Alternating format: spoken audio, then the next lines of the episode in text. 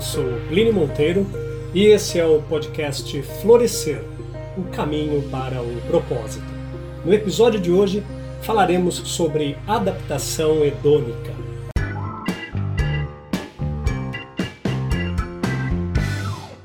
Eu começo nossa reflexão com a seguinte pergunta: O que queremos dizer quando falamos de felicidade?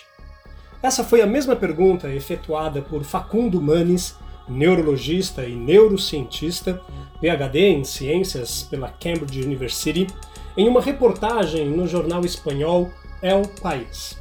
Surgiram questionamentos como: do que falam esses finais de contos infantis quando dizem que heróis e heroínas viverão felizes para sempre? Como esses personagens teriam vivido? E principalmente, como conseguiriam o bem-estar em suas vidas de contos de fada?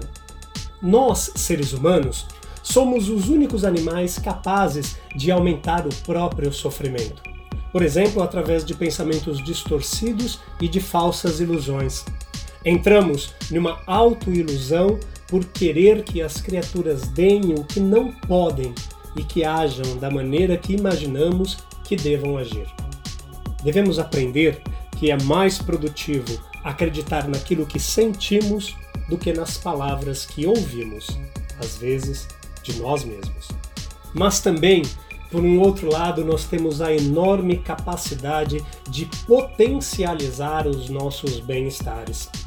Sabemos que se sentir bem tem um impacto positivo sobre as pessoas, fazendo com que esse bem-estar atue como um protetor no organismo reduzindo as taxas de cortisol e citocina, por exemplo. Quando nos sentimos bem, ficamos menos doentes, vivemos mais e com uma qualidade de vida bem melhor.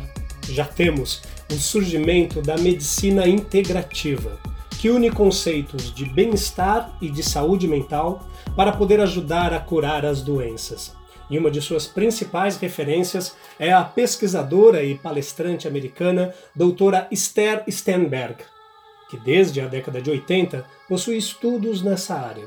Ela é autora do livro Healing Space: The Science of Place and Wellbeing, onde nos oferece um olhar para o rico e maravilhoso nexo que existe entre a mente e entre o corpo.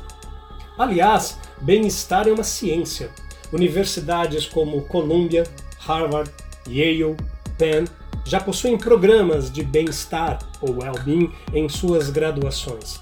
No Brasil, nós tivemos uma experiência na Universidade de Brasília em uma turma de engenheiros. Diferentes correntes filosóficas identificaram duas formas de conseguir o bem-estar. Uma delas é pela via hedônica, do grego hedonê, significa prazer, vontade. É uma teoria ou uma doutrina filosófico-moral onde afirma que o prazer é o bem supremo da vida humana, que consiste em desfrutar de tudo o que envolve um prazer imediato, uma refeição, uma paisagem, um encontro entre amigos, por exemplo. E a outra via é a via eudaimônica, palavra grega que literalmente significa o estado de ser habitado por um bom daemon, um bom gênio, em geral sendo usado para traduzir felicidade e bem-estar, residindo na satisfação a longo prazo, gerada como resultado das conquistas obtidas de conseguir os frutos que surgem a partir do esforço, a partir do trabalho, de um planejamento conseguir sucesso na carreira, um diploma ou superar um mau hábito são alguns exemplos dessa via eudaimônica. Então nós temos aqui duas grandes partes. Nós temos a primeira via, que é a via que nós chamamos de hedônica, que é aquele que me dá um prazer imediato, e nós temos a outra via, que é a eudaimônica, que já me traz um prazer a longo prazo. Atualmente, além da ciência estabelecer essa divisão, a chamada psicologia positiva, que tem a sua principal referência em Martin Seligman, psicólogo, professor e diretor do Centro de Psicologia Positiva da Universidade da Pensilvânia. Aliás, ele é o primeiro a vir a público e usar o termo psicologia positiva. Especifica o bem-estar por meio de três vias: a da vida prazerosa, a da vida com compromisso e a da vida com significado. É ele que, mais uma vez, vai nos aproximar do conceito de propósito.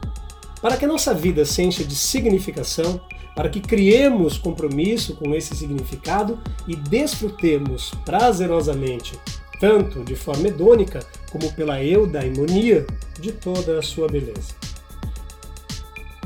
Para estudar o ser humano em toda a sua complexidade, é necessário uma disciplina que não só resolva seus problemas, mas também ajude a construir qualidades positivas que permitam destacar os pontos fortes destas pessoas. Se queremos melhorar nossas vidas, devemos rejeitar algumas ideias falsas que são contraproducentes ao nosso bem-estar. Uma delas consiste em pensar que podemos encontrar o bem-estar de repente. Outra afirmação errônea é que o bem-estar é aquilo que se tem ou não se tem, sem meio termo. Mas na verdade, podemos considerar que existe um contínuo entre o mal-estar e o bem-estar que sentimos ao longo do dia e mais ainda durante a nossa vida. Isso está relatado em uma pesquisa efetuada por Sonja Lyubomirsky e publicada no livro The How of Happiness Como Ter a Vida que Deseja. Nesse estudo, ela analisa métricas de felicidade efetuadas em gêmeos idênticos, que supostamente possuem os mesmos genes, e comparou com genes fraternos, que não possuem os mesmos genes, mas têm circunstâncias de vida semelhantes. E o resultado apresentado foi que nós somos 50, 40, 10. 50% de nossa felicidade é determinada pela genética 10% são as circunstâncias da vida, o que realmente acreditamos que nos afeta, como se sofrermos um acidente de carro, se ficarmos paraplégico ou ganharmos na loteria. Todas essas coisas, na verdade, são o menor componente da nossa felicidade. E finalmente, 40% da nossa felicidade está nas ações, nas intenções e hábitos que trazemos. Ou seja, uma grande fatia desse bolo chamado felicidade está sob o nosso domínio. Eu proponho um exercício a todos nós agora. Completemos a lacuna da frase a seguir. Se eu tivesse, eu seria tão feliz. Alguns talvez completaria da seguinte forma: se eu tivesse um novo par de botas, eu seria tão feliz. Se eu tivesse uma casa maravilhosa com uma linda piscina, eu seria tão feliz. A ciência, ela se encarrega de estudar os processos que envolvem a felicidade para então poder estabelecer definições justas e precisas. Atualmente, a pesquisa se concentra em descrever estados relacionados a esse sentimento, como o prazer e também o chamado bem-estar. Sites como o nextshark.com e o complex.com estabelecem, por exemplo, a relação que temos com carros e bebidas e a satisfação que possa ter. Para você ter uma ideia, a Mercedes-Benz possui mais de 5 mil referências em músicas como hip hop, mostrando que se não achassem que essas coisas não te fariam felizes, não o citaria. Mas um dos mais importantes reflexos relacionados ao sentimento de bem-estar é o que nós chamamos de adaptação hedônica, ou hedonic treadmill, ou hedonic adaptation, que é a tendência observada nos humanos para regressar rapidamente a um nível relativamente estável de felicidade, apesar da ocorrência de importantes acontecimentos positivos ou negativos ou de mudanças de vida. Ou seja, mesmo que em certo estado de felicidade que nós estejamos, se viermos a ter um incremento de coisas que achamos que nos fazem felizes, como dinheiro ou bens materiais, seremos adaptáveis a um certo nível. De acordo com essa teoria, à medida que uma pessoa ganha mais dinheiro, por exemplo, as suas expectativas e desejos aumentam em consonância, do que resulta não haver qualquer ganho permanente em felicidade na mesma proporção. Para aqueles que querem se aprofundar um pouquinho mais nesse conceito, eu indico o livro The American Paradox, de David Mayers, onde em uma de suas principais citações ele nos diz: comparado aos seus avós, jovens adultos hoje crescem com muito mais abundância, um pouco menos de felicidade e, na verdade, com um risco bem maior de depressão e todo tipo de patologia social. Ele diz que é um paradoxo porque as melhorias das últimas quatro décadas não vieram acompanhadas por nenhum aumento subjetivo no bem-estar.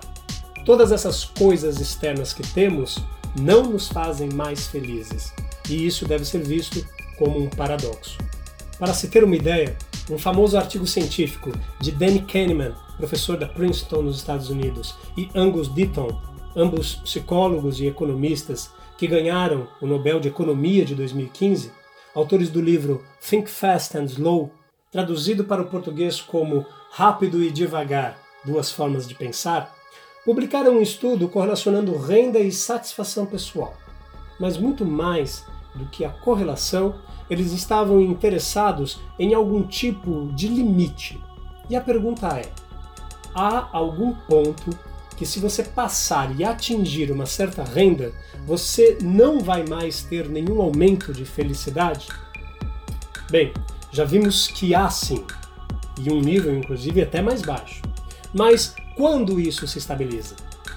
Qual é o limite para essa estabilização?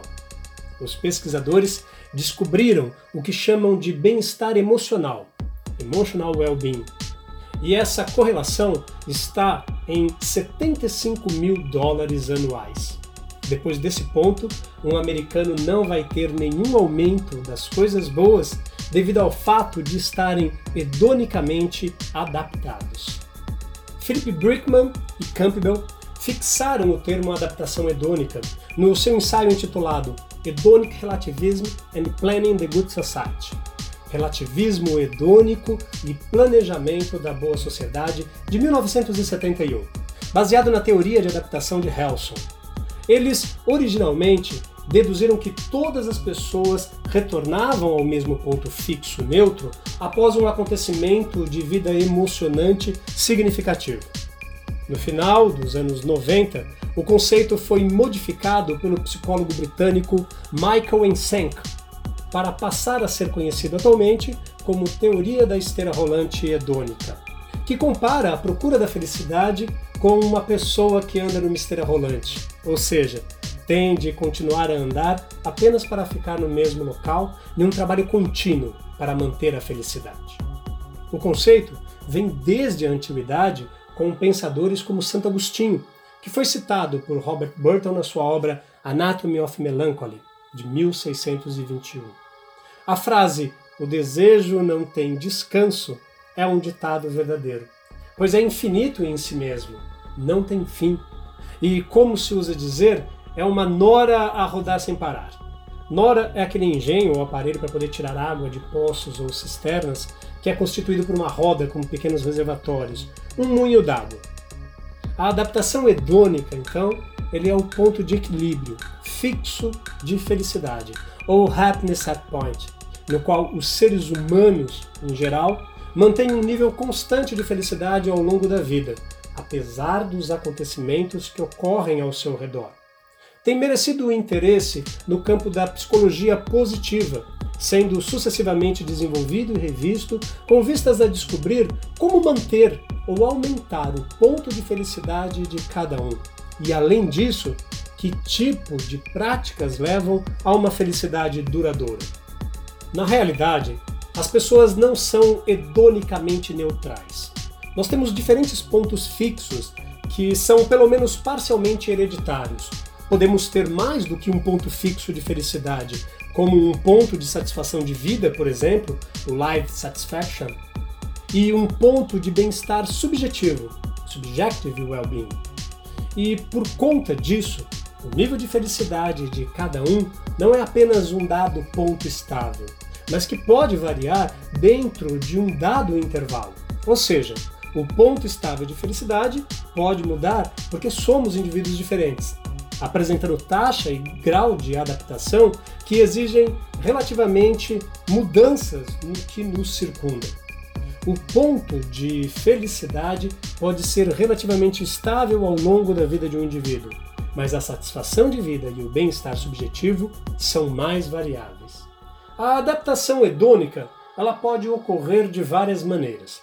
Geralmente o processo envolve mudanças cognitivas, mudanças tais como a mudança de valor, mudanças de objetivos, mudança de atenção, mudança da interpretação que eu tenho de uma certa situação, e aqui entra o propósito de vida.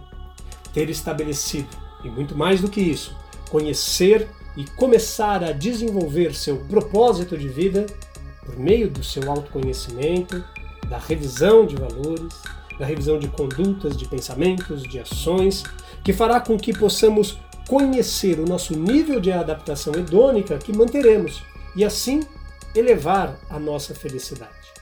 Além disso, há processos neuroquímicos que dessensibilizam no nosso cérebro os caminhos hedônicos que são demasiadamente estimulados, o que possivelmente evita níveis elevados persistentes de sentimentos intensos, positivos ou negativos. O estudo é de Solomon e Corbett, de 1974, intitulado An Opponent Process Theory of Motivation Temporal Dynamics of Affect, publicada na Psychological Review. O processo de adaptação também pode ocorrer através da tendência dos seres humanos para construir elaboradas justificações para se considerarem à margem por meio de um processo a que o teórico social Greg Easterbrook apelida de negação alargada, ou abundance denial. A adaptação hedônica funciona de forma similar à maioria das adaptações que servem para proteger e melhorar as nossas percepções. No caso hedônico, a sensibilização ou dessensibilização para as circunstâncias da vida ou para um ambiente pode redirecionar a motivação.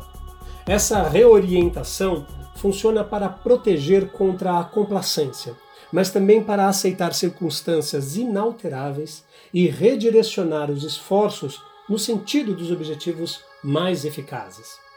Frederick Lowenstein, no artigo Well-being, The Foundation of Hedonic Psychology, refere-se a três tipos de processos na adaptação hedônica. O primeiro processo é o nível de adaptação móvel. Esse nível ocorre quando uma pessoa experimenta uma alteração no que é percebido como um estímulo neutro, mas também a sensibilidade para diferenças de estímulo. Por exemplo, se obtiver um aumento salarial, uma pessoa inicialmente ficará mais feliz, mas depois habitua-se ao salário maior e retorna ao seu ponto de ajuste de felicidade mas irá ficar contente quando receber uma gratificação, por exemplo. Depois nós temos a dessensibilização. A dessensibilização diminui a sensibilidade em geral. O que reduz a sensibilidade é a mudança. Quem viveu, por exemplo, em zonas de guerra por um período de tempo prolongado pode tornar-se insensível à destruição que acontece diariamente e ser menos afetado pela ocorrência de ferimentos graves ou perdas que anteriormente poderiam ter sido chocantes e perturbadores. E finalmente, temos a sensibilização. A sensibilização ela é um aumento da resposta hedônica derivada de uma exposição contínua, tal como o aumento do prazer e seletividade dos provadores de vinho, dos provadores de comida. Mas quais seriam as aplicações do conhecimento da adaptação hedônica e do ponto estável de felicidade. Uma delas está relacionada com a aplicação na psicologia clínica para poder ajudar os pacientes a retornar o seu nível estável hedônico quando acontecem alguns eventos negativos. Determinar quando alguém está mentalmente distante do seu ponto estável de felicidade e quais os eventos que desencadearam essa alteração pode ser extremamente úteis no tratamento de situações como a depressão, por exemplo. Uma vez detectada uma alteração, os psicólogos clínicos trabalham com o paciente para recuperá-lo do efeito depressivo e ajudar a retomar o seu ponto estável hedônico mais rapidamente. Já se é sabido que os atos de bondade promovem frequentemente o bem-estar a longo prazo. Sendo assim, um dos métodos de tratamento é proporcionar aos pacientes o desenvolvimento de variadas atividades altruístas que possam ajudá-lo a aumentar o seu ponto estável hedônico, fazendo entender que a felicidade de longo prazo é relativamente estável ao longo da nossa vida, promovendo o aliviar da ansiedade decorrente de eventos que resultam em um impacto forte. A adaptação hedônica também é muito relevante para os estudos sobre resiliência. Resiliência é aquela classe de fenômenos caracterizados por padrões de adaptação positiva no contexto de adversidade ou de risco significativos. É, em grande medida, a capacidade de uma pessoa permanecer no seu ponto estável hedônico ao passar por experiências negativas.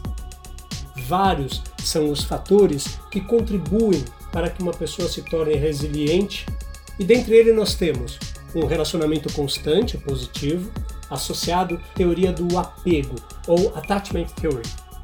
A autoimagem positiva também é um outro fator, a capacidade de autorregulação emocional, a ligação a organizações sociais, conhecido como comportamento pró-social, e ainda uma visão positiva da vida. Esses fatores podem contribuir para manter um ponto estável de felicidade, mesmo perante acontecimentos adversos ou acontecimentos negativos em nossa vida.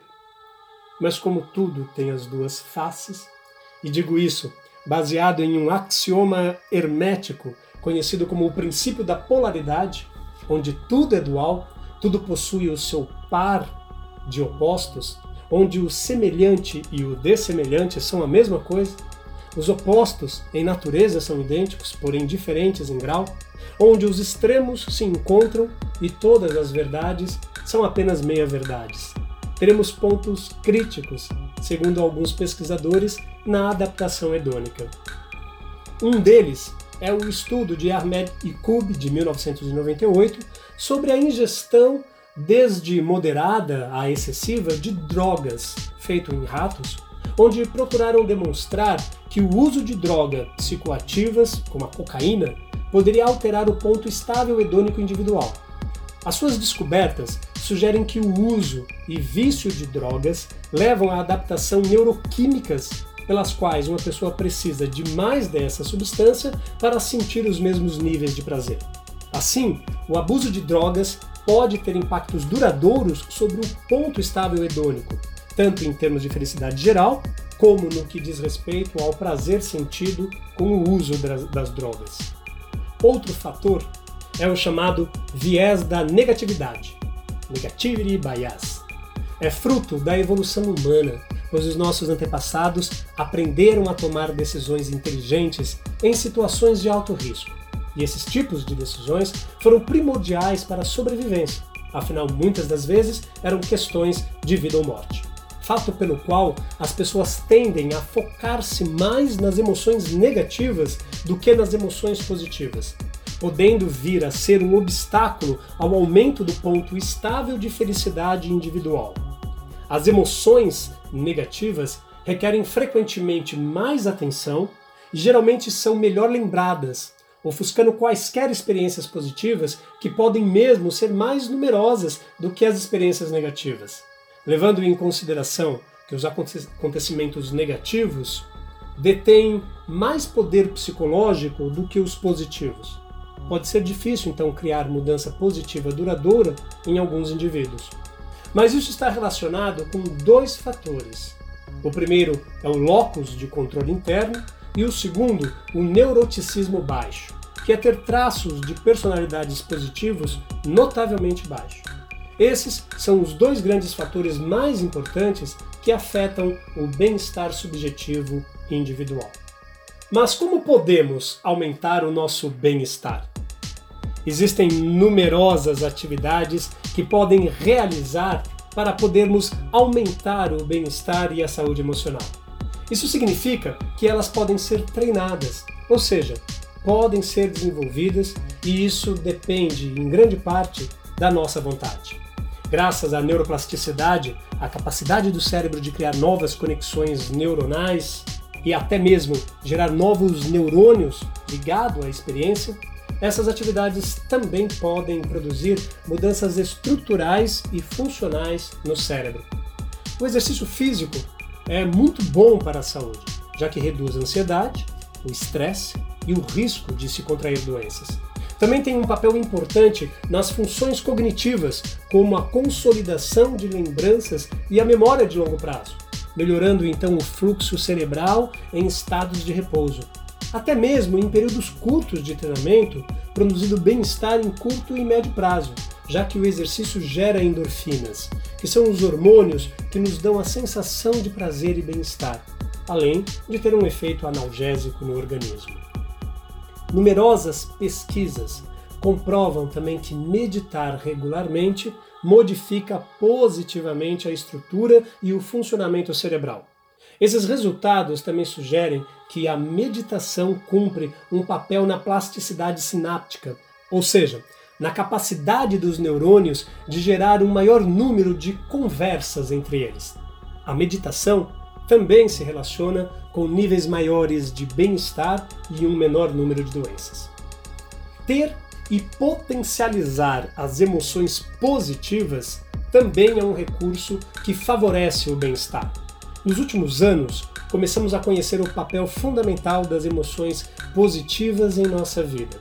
Uma teoria muito aceita demonstra que não só nos fazem sentir bem, como ampliam o nosso repertório de recursos positivos e promovem a construção de novas estratégias para melhorar a qualidade de vida. De modo que, quando realizamos uma ação que produz um resultado positivo, a emoção associada nos leva a querer repeti-la no futuro. Podemos dizer que a ciência está comprovando que a expressão ver a vida em cor-de-rosa não estaria tão longe da realidade. Estudos comprovam que quando alguém sorri, o cérebro processa a informação proveniente de nossos rostos com uma expressão emocional neutra, da mesma forma do que quando processa rostos alegres. Manter relações sociais amistosas, relações sociais afetivas, relações afetivas e amorosas também é considerado fundamental pela ciência para conseguir o bem-estar. É sabido que a presença de seres queridos altera positivamente a resposta do cérebro a situações de ameaça.